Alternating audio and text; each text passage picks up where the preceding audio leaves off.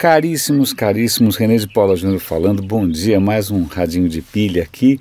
E a pauta hoje, um dia que espero que seja tranquilo, mas tenho aqui meus receios, é uma sexta-feira tensa, tem a ver com uma, uma tecla que eu venho batendo já há algum tempo, que é a distância entre aquilo que dá para fazer do ponto de vista técnico e aquilo que dá para fazer do ponto de vista político e econômico.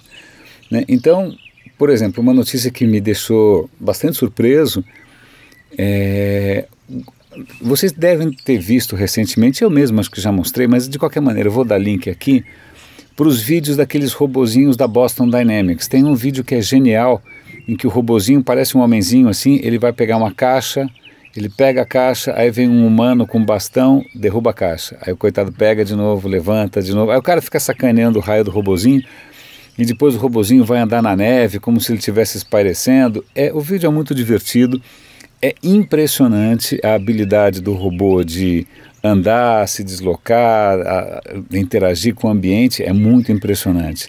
E essa é uma companhia, a Boston Dynamics, que o Google comprou algum tempo atrás. Né? Eu falei, puxa, que bárbaro que o Google está apoiando essas coisas de ponta, porque quem vai apoiar essas coisas de ponta se não for o Google? Acontece que ontem saiu a notícia de que o Google vai vender essa divisão. Aí você fala, por que, que o cara vai vender um troço tão legal? Pô, se eu tivesse todo o dinheiro do mundo, eu ia ser meu playground, ia ficar lá o dia inteiro vendo robô para lá e para cá. Mas acontece que uma das suspeitas é o Google estar tá percebendo que esse é um investimento altíssimo, mas sem nenhuma viabilidade comercial maior. Né? Acho que eles não devem estar vendo um retorno imediato, a médio prazo, sobre o investimento. Isso não, não parece ser mais uma coisa estratégica. Talvez eles estejam focando em outras frentes e não mais em homens mecânicos. Isso é engraçado, né? porque a gente sempre pensa que o futuro é o avançar implacável, né? inelutável, inescapável das tecnologias que vão melhorando cada vez mais, como que por conta própria. Mas na real você tem sempre alguém que ou banca ou não banca, ou compra ou não compra essa bendita tecnologia. A história de tech, a história da inovação, está cheia de, de projetos muito legais que não dão em nada porque comercialmente não fizeram sucesso nenhum. Então, para ilustrar isso um pouco, é, então, antes de ilustrar com o um segundo exemplo, eu vou colocar uma outra notícia que saiu hoje interessante, que aparentemente as emissões globais de carbono deram uma estacionada. Porra, você fala, gênio, muito legal, que ótimo, aquecimento global, quem sabe a gente consegue fazer alguma coisa. Já é um pouco tarde demais, mas vamos lá, vamos celebrar tal. E aí, quais são as suspeitas de que isso tenha acontecido? Aparentemente, 90% da nova energia que está sendo gerada hoje é renovável. Aí você fala, pô, que legal, né? Solar, eólica, né? Várias outras maneiras de gerar energia aparentemente estão emplacando. Mas aí ele fala, olha, mas talvez isso esteja acontecendo também porque a economia da China está em declínio. Então isso, a China tinha uma, um footprint, uma pegada pesadérrima em termos de, de carbono. Como eles estão é, desacelerando, então isso também muda é, é, mas ao mesmo tempo a China também, como a China tem o governo muito centralizador, eles conseguem investir bastante em novas fontes de energia, o que é legal. Mas por outro lado vem a Índia aí que tem um, uma população colossal que ainda depende monstruosamente de carbono, né, de carvão propriamente dito.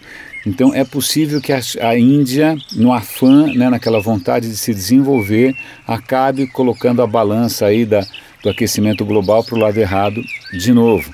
Mas aí para dar um pouco de esperança, aí vem a, a, o que eu queria colocar em paralelo com a história do Google, é uma matéria da BBC mostrando a África do Sul investindo pesadamente em energia solar. Eles mostram logo no começo, assistam, é um, é um belo vídeo, uma fazenda de energia solar que produz 96 megawatts.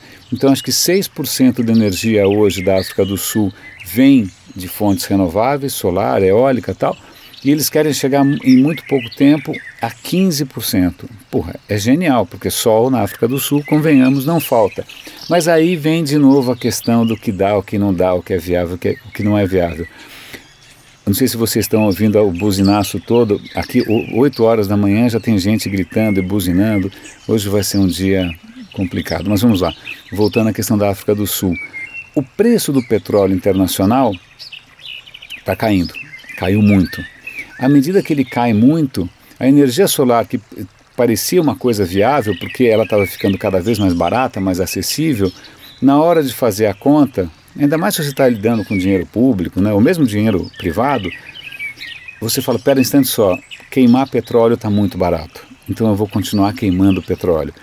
Então vejam que apesar de, né, de uma vontade política, de avanços tecnológicos e científicos, na hora H que você vai fazer a continha ali, muitas vezes a, a tecnologia mais cool, mais legal, é, fica em segundo plano. Eu não vou fazer comentários aqui do nosso investimento colossal, político e demagógico em cima do pré-sal, que é um absoluto tiro no pé em termos é, históricos e globais e mundiais e ambientais.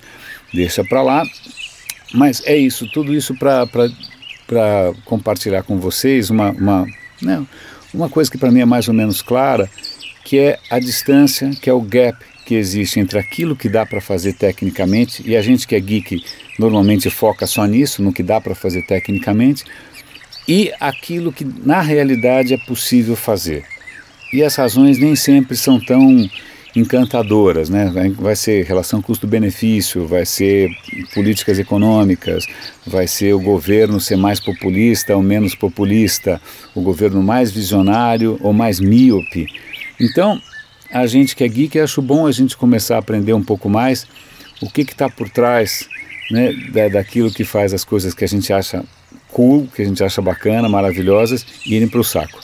Caríssimos, é, que o dia hoje termine bem, que o futuro do Brasil deslanche logo e um grande abraço aqui no Radinho de Pilha e até segunda.